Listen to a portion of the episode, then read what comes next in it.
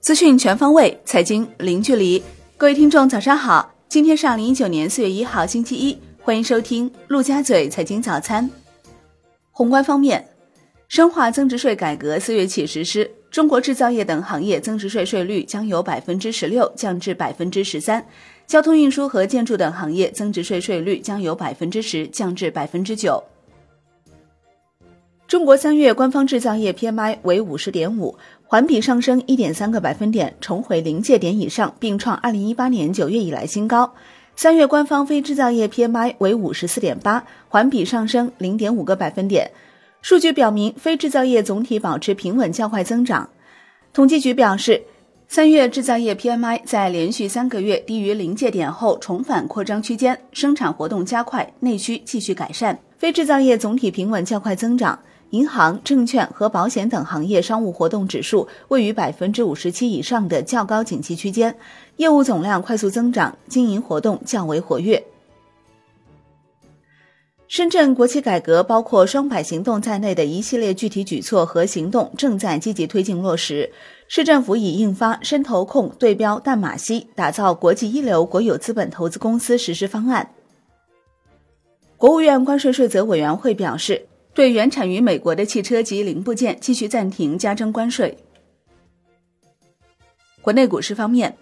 中国结算表示，四月一号可为投资者正式开通科创板交易权限，并组织安排多场全市场的系统测试，其中四月将组织安排四次全天候测试，五月组织三次全网测试及一次通关测试。腾讯董事会主席马化腾在二零一九中国深圳 IT 领袖峰会上表示。腾讯正在加大科研投入，目前已成立人工智能实验室等多个技术实验室。五八同城 CEO 姚劲波表示，已于美国上市的五八同城不考虑回到科创板，但对于五八集团投资孵化的企业，比如五八到家、快狗打车、土巴兔等，非常鼓励这些企业积极把握科创板的机会。港交所行政总裁李小加表示。五 G 时代，数据将成为资本市场上新的大宗商品和原材料。五 G 时代将出现新的交易所，会出现新的交易模式。从技术手段重塑中国在五 G 时代的资本时代，让中国实现重大超越。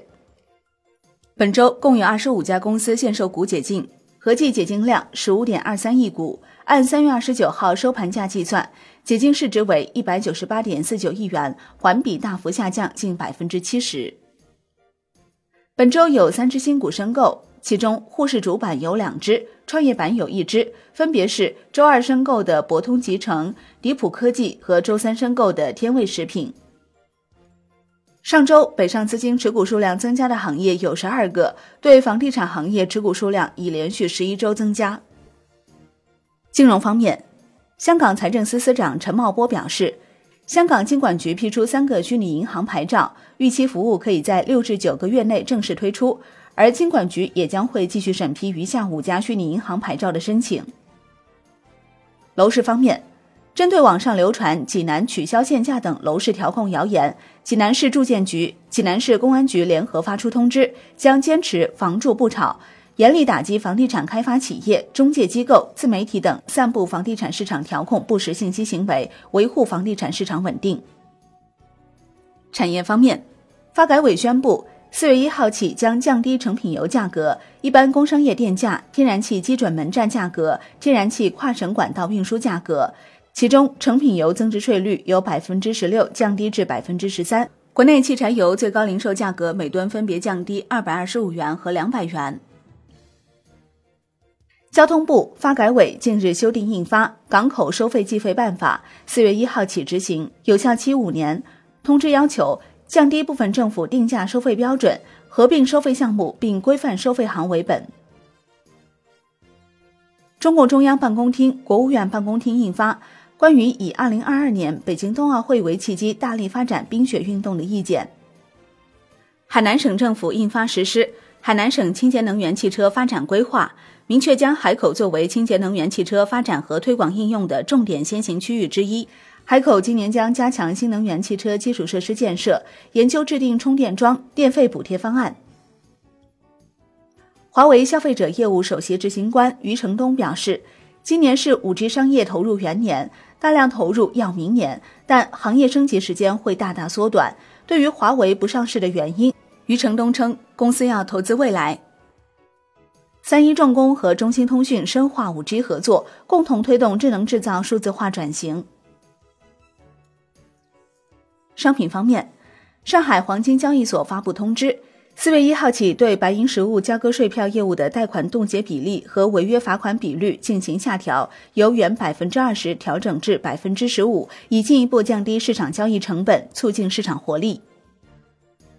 债券方面，人民币计价的中国国债和政策性银行债券，四月一号起开始被纳入彭博巴克莱全球综合指数，并将在二十个月内分步完成。完成纳入后，人民币计价的中国债券将成为继美元、欧元、日元之后的第四大计价货币债券。好的，以上就是今天陆家嘴财经早餐的全部内容，感谢您的收听，我是林欢，我们下期再见喽。